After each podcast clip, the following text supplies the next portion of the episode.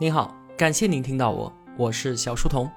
我的音频节目首发平台是在小书童频道微信公众号，小是知晓的小。我也会将节目分发到喜马拉雅之类的各大音频平台。在公众号内回复“陪伴”两个字，可以添加我的个人微信，也可以加入我们的 QQ 交流群。小书童将常年相伴在您左右。我们正在解读《浪潮之巅》，作者吴军。本期节目的文案有六千七百字，我大约会用二十四分钟的时间为您讲述。今天我们要聊的是著名的英特尔公司，然后呢，我们再总结一下计算机行业发展的三大定律。那先来看英特尔，它是世界上最大的半导体公司。但凡经历过个人电脑时代的同学啊，应该不可能不知道它吧？在我上小学的时候啊，我们常说三八六、四八六电脑。这个数字其实是英特尔处理器的型号，那到现在的酷睿 i 五、i 七也都是出自英特尔之手。人们甚至啊将整个个人电脑时代就称之为 Wintel 时代，也就是微软的 Windows 加上英特尔的处理器。那五十多年来呢，英特尔以惊人的速度不断的提高个人电脑处理器的性能。用他自己的宣传语来说啊，他给了每台计算机一颗奔腾的心。到今天。这家公司的市值两千三百亿美元，但是英特尔从一九六八年创办以来，相当长的一段时间，和 IBM 和惠普这些公司比起来啊，简直就像是个小婴儿。为什么呢？一是因为它是一家小公司，人少，业务量也小；另一个呢，是它的产品都是服务低端市场的。在八十年代之前的时候，像是 IBM 这样的计算机公司，他们都是自己生产处理器的。它们代表着处理器设计和制造的最高水平，而英特尔的产品呢，只是用来补充这些大佬看不上的低端市场。到了一九八一年，IBM 打算进军个人电脑市场，就推出了 IBM PC。但是大佬他懒得自己生产处理器了，于是就拿来英特尔的八零八六处理器直接用上了。结果这让英特尔一举成名。紧接着呢，他又推出了和八零八六完全兼容的八零二八六处理器，也用在了 IBM PC 上。那后来如雨后春笋般不断冒出来的兼容机厂商，为了兼容大佬的 IBM PC，于是纷纷都选用了英特尔的处理器。到了这个时候，他看准了时机，投入了三亿美元研发下一代芯片。这是一场不成功变成人的豪赌。结果呢，他赌赢了。凭借着八零三八六完成了一统兼容机江湖的伟业。那经过不断的迭代更新，直到一九九三年推出了奔腾处理器，这个时候英特尔才算是彻底的甩掉了低端弱小的帽子。在今天呢，它已经垄断了个人电脑处理器的市场。所以呢，这就有一点时势造英雄的感觉，它的崛起似乎就是历史的必然。那在整个个人电脑工业的生态当中，只有操作系统开发商微软和处理器制造商英特尔占据了不可替代的生态位。在个人电脑时代啊，英特尔遇上的唯一一个重量级的对手，就只有上个世纪八十年代的摩托罗拉。那正如一个新的霸权总是在击败一个老的霸权之后才得以建立一样，英特尔的崛起就是依靠击败老牌半导体公司摩托罗拉来实现的。摩托罗拉成立于一九二八年，一直到八十年代之前，它在资金、技术等等各个方面都是明显要强于英特尔的。但是最后，它还是输掉了。首要原因看上去呢，当然是因为当年 IBM PC 使用了英特尔的处理器，让当时技术相对落后的英特尔反而借助兼容机普及的机会，占有了更多的市场份额。但是除此之外呢？摩托罗拉还有它必败的原因是隐藏在它自己的内部的。首先，他们两个是两个不同时代的公司。摩托罗拉和自己的员工之间还是那种传统的雇佣关系，绝大部分员工是没有什么股票期权的，所以公司的业绩和个人员工的利益关系其实并不大。而英特尔呢，则是典型的硅谷公司，工作强度非常非常的大，但是大家平均的股票期权也多。当时硅谷有几个比较好的学区，里面不少的房子都是被英特尔公司的员工给买走的。要知道啊，那些房子可是靠工资一辈子都买不起的。所以呢，这就像是现代人评价中日甲午战争，这是两个完全不同时代军队之间的战争。就算是武器装备差距不大，战争的结果也不会有任何的悬念。而英特尔和摩托罗拉之间的竞争也是一样的。其次呢，这两家公司的主帅水平真的是相去甚远。当时英特尔的 CEO 是谁？安迪·格鲁夫，他可是 PC 时代最优秀的领导者和管理者。几次都被评为世界上最好的 CEO，英特尔在他的手上被打造成了连续三十年飞速发展的明星公司，而反观摩托罗拉呢，它是典型的家族企业，创始人是高尔文兄弟，当时啊已经传到他们孙子手里了。那俗话说富不过三代，这句话在他们家身上就应验了，三代人那可真的是一代不如一代。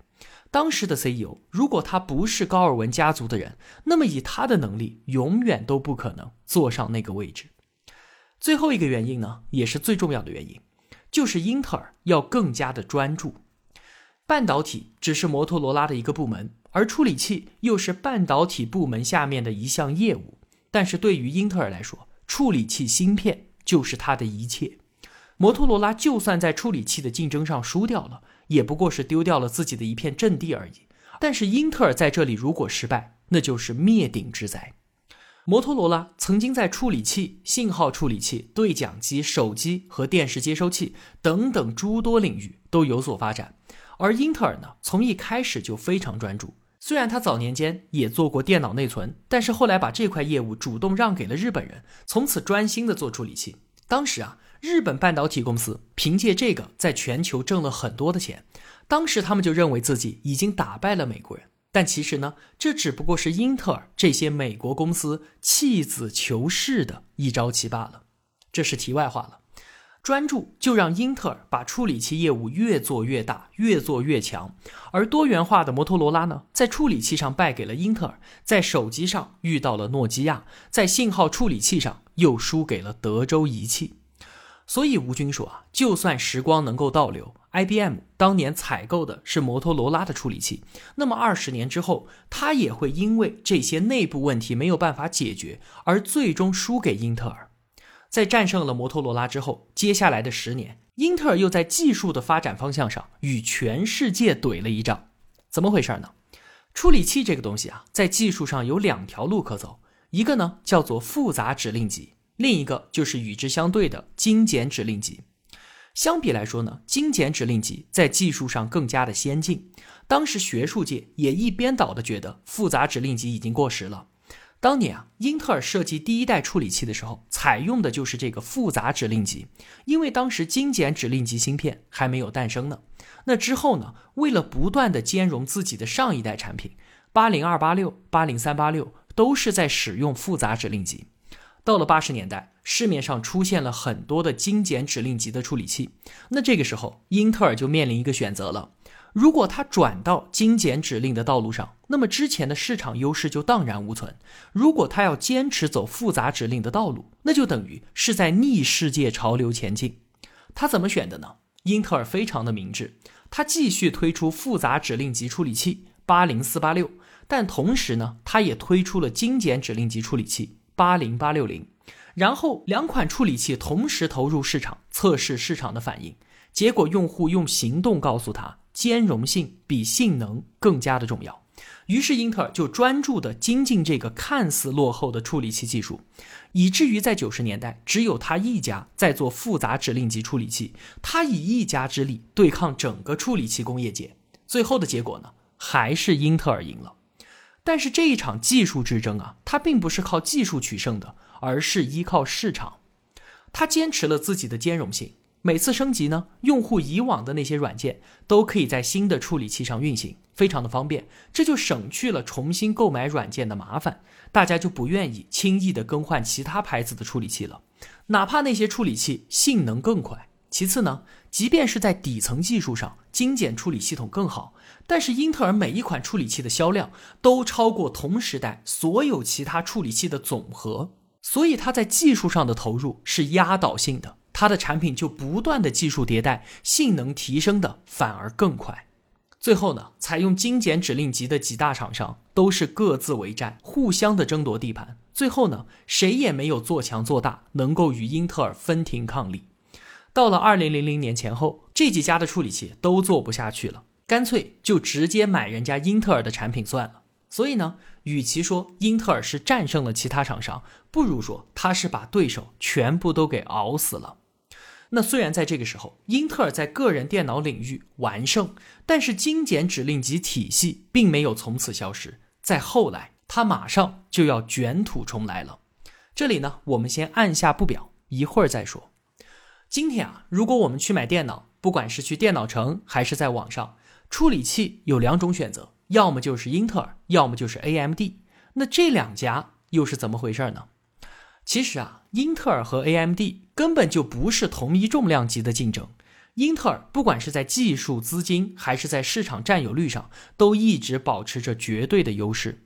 二零一二年的时候，AMD 的市值只有英特尔的百分之三左右。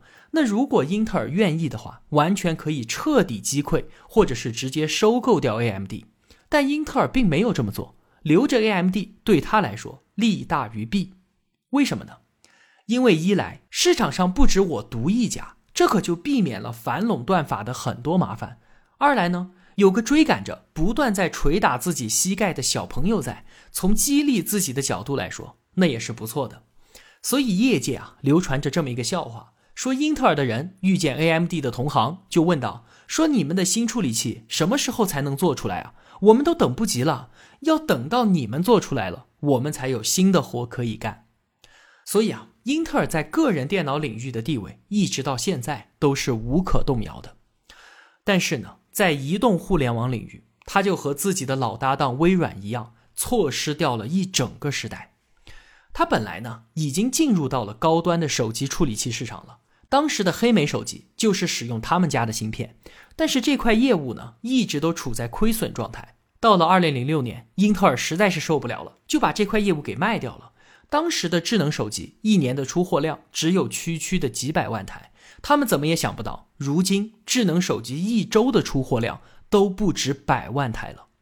而我们刚才所说的精简指令集技术，就被大规模的运用在了手机和平板电脑这些移动终端设备上。英特尔不仅在移动设备领域无所建树，而且从二零一零年起，以 iPad 为代表的平板电脑还在不断的压缩英特尔雄霸的 PC 市场。没错。它在个人电脑处理器市场至今都是唯一的巨无霸企业，但是随着 PC 的饱和甚至是萎缩，远景还是不容乐观的。零八年金融危机，它就是 IT 公司当中业绩下滑最大的公司。二零一七年呢，英特尔花了一百五十三亿美元收购了一家图像识别和无人驾驶技术公司，深入到无人驾驶技术领域。但是呢，做芯片出身的他，是不是具备人工智能技术的基因？大家对此啊还是颇有疑问的。在这一章的最后呢，吴军说，英特尔对于全世界最大的贡献在于，它证明了集成电路芯片的性能可以按照摩尔定律，也就是每十八个月翻一番的速度增长。这和英特尔工程师几十年如一日的努力是分不开的。它不断的在为全世界提供着廉价的也越来越好的处理器，这直接推动了个人电脑的普及。英特尔无疑是过去几十年信息革命大潮当中最成功的公司之一，但是呢，因为长时间都没有找到新的成长点，业界普遍认为啊，它将随着个人电脑时代的过去而逐渐的衰老。说到这里啊，我们已经用了两期节目介绍了个人电脑领域的两个霸主级别的公司——微软和英特尔。那么，整个 PC 行业有没有其自身发展的规律可以提炼总结的呢？有的，有三大定律值得和同学们说道说道。第一个呢，就是刚刚提到的摩尔定律，这是英特尔的创始人戈登·摩尔博士在一九六五年提出来的，也就是每十八个月，集成电路的集成度就会翻一番，性能呢也随之提升一倍。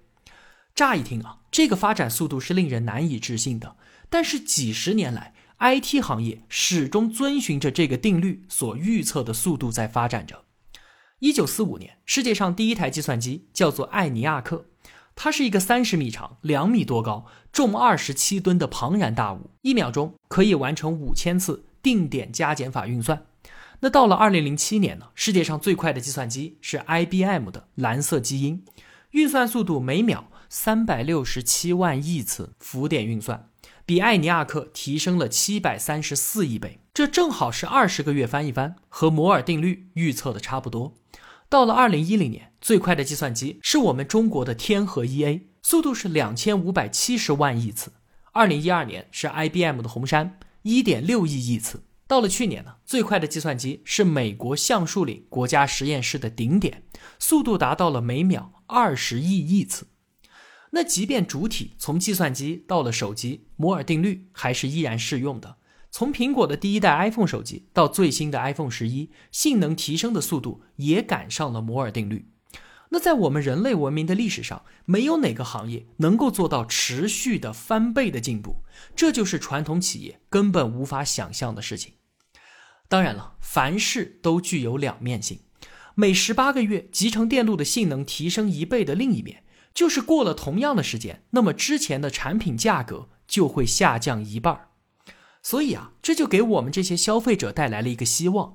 就是如果我现在觉得手机或者电脑太贵了，那我是不是可以等到十八个月之后，用一半的价钱去买就行了呢？我们会不会这么做呢？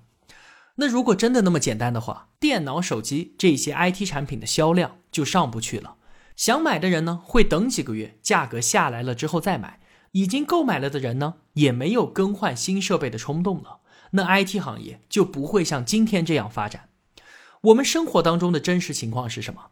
如果你现在购买一年半之前的手机或者是电脑，你会发现它根本就不好用，只有当下最新的硬件产品才是好用的。为什么会这样呢？那是因为安迪比尔定律。在上期节目当中，我们就提到过，安迪指的是英特尔的传奇 CEO 安迪格鲁夫，他代表着芯片生产厂商；比尔呢，就是微软的比尔盖茨，代表着软件开发商。这条定律所表达的意思就是啊。只要安迪创造出来的，比尔通通都要拿走。没错，现在的计算机比十年前快了一百倍，但是我们并没有觉得自己的电脑已经跑得飞起了，而还是和十年前用起来差不多，对不对？二零一七年的 iPhone 叉比零七年的 iPhone 速度提升了一百倍，但是我们绝对不会感觉到它的运行速度快了一百倍。这是为什么呢？因为啊，安迪创造的，比尔都会拿走。硬件的性能确实在不断的提升，但是会被新的运用软件全部都给吃掉。而如果你不更换新的硬件设备，那么现在很多新的软件你就用不了了。你手上还有十年前的 iPhone 的话，你可以试试看，它连今天的微信都是打不开的。其实啊，硬件厂商就是靠软件开发商用光自己所提供的硬件资源来得以生存的。举个例子啊。二零零五年初，因为微软新的操作系统 Vista 迟迟没有上市，那从芯片厂商英特尔到电脑制造商联想、戴尔，再到希捷这一类外设厂商，销售额全部都受到巨大的影响。等到年底，Windows Vista 终于上市了，微软自己的股票飙升，用户大量更新电脑。紧接着，英特尔也扭转了颓势，惠普、联想、戴尔这三家的股票也是大幅度上涨。然后就轮到硬盘、内存这一类的厂商复苏。零九年，Windows 七发布，全世界又开始了新一轮的计算机更新，又是所有厂商业绩飙红的一年。所以呢，我们可以明显的看到，个人电脑的生态链是这样的：以微软为首的软件开发商吃掉硬件提升带来的好处，迫使用户更换新的设备，让惠普、戴尔这一类的公司受益。这些 PC 厂商呢，再向英特尔订购新的芯片，同时向希捷这类外设厂商采购外设。在这个过程当中，各家的利润先后都得到了提升，股票也随之上涨。然后，各个硬件半导体和外设公司再把利润投入到研发，按照摩尔定律的速度提升硬件性能，为微软下一次更新软件、吃掉硬件性能做好准备。在上期节目当中，我们说苹果永远没有办法在操作系统上战胜微软。更深层次的原因就在这儿。从上面的论述当中，我们发现硬件和软件它需要交替式的发展，而苹果它自己既是安迪又是比尔，它自己做硬件又做软件，就没有办法平衡二者的发展速度。历史上啊，苹果真的就有几款计算机一经推出就已经落后了，还有的呢太过于超前，性能浪费，没有什么运用软件可以用。所以说啊，一家公司再怎么强，它也拗不过行业的客观规律。在这个定律当中呢，安迪就像是个天使，不断的给予，大家都很喜欢他；而比尔呢，则像是个恶魔，疯狂的索取，大家都讨厌他。但其实啊，如果恶魔一旦消失，那天使。也就不复存在了。从二零一一年开始，PC 产业不断受到移动智能设备的冲击，逐渐的不景气，这就造成了软件厂商更新软件的动力不足。那按道理来说，软件不再更新，就不占用那么多资源。可是硬件还在进步啊，那计算机应该越来越快才对吧？但事实根本不是这样的。如果最近几年你去买过电脑，你就会发现，不管是英特尔或者是 AMD 的处理器，还是英伟达的显卡，都是在挤牙膏似的，一点一点更新自己的产品性能。所以从2011年到今天，电脑的性能只提升了四倍，远远没有达到摩尔定律的速度。而智能手机领域呢，依然在按照摩尔定律快速的向前发展着。今天啊，智能手机的产业格局。依然符合安迪比尔定律，只是英特尔加上微软这个组合变成了 ARM 芯片加上安卓的组合，硬件和软件两端换了个公司而已。最后呢，计算机行业发展的第三条定律是谷歌的前 CEO 艾里克施密特指出的。他说啊，如果你反过来看摩尔定律，一家 IT 公司如果今天只能和十八个月之前一样卖掉一样多相同的产品。那么它的营业额将会下降一半我们把这个称之为反摩尔定律。你想想看啊，一家公司，如果你没有赶上摩尔定律的速度，更新迭代自己的产品，那么盈利能力就会一落千丈。那自然喽，所有的硬件和设备厂商都活得非常的辛苦。所以在 IT 行业啊，有些公司眼下发展的很好，很红火，但是在长时间之内，谁也没有办法保证自己能够一直那么好。这就是投资大师巴菲特为什么从来都不投这些 IT 公司，原因就是这个。不过呢，反摩尔定律积极的一面当然是更重要的，就是它促成了科技领域质的进步。因为任何一家公司如果赶不上摩尔定律的速度，它很快就会被淘汰掉的。这就让 IT 行业不可能像石油工业或者是飞机制造那样只追求量变，而必须不断的寻找革命性的创造。这也就让所有公司都保持极高的研发投入，同时呢，也是因为这条定律的存在，所以那些新兴的公司才有生存和发展的机会。为什么这么说呢？我们说啊，万事万物的进步都有量变和质变两种。比方说，处理器主频不断的在提高，这就是量变；那从十六位上升到三十二位，再上升到六十四位，这就是小的质变。那等到使用纳米技术或者是生物技术了，这就是质的飞跃。任何技术用不了多长时间，量变的潜力就会被挖掘殆尽的。这个时候必须要有革命性的创新出现，也就是质变出现才行。那么在量变的过程当中呢，新兴公司是根本不可能与大公司竞争的，因为那些老家伙在老的技术上拥有无与伦比的优势。但是，一旦出现质变的机遇，只要新公司抓住了。就有可能后来居上。比方说，二零一五年三 G 手机替代二 G 手机的时候，PC 时代不起眼的三星一跃成为了全球最大的手机制造商，而过去从来就没有做过手机的华为和一直默默无闻的小米、OPPO、vivo 才能够有这个机遇踏上安卓的快船。所以啊，尽管 IT 行业它代表着现代科技的前沿，无论是其中的公司领导人还是产品。都受到了人们最多的关注与追捧，但是它也远远比传统行业要残酷的多得多。好了，今天我们就聊这么多。如果我有帮助到您，也希望您愿意帮助我。一个人能够走多远，关键在于与谁同行。我用跨越山海的一路相伴，希望得到您用金钱的称赞。我是小书童，我在小书童频道与您不见不散。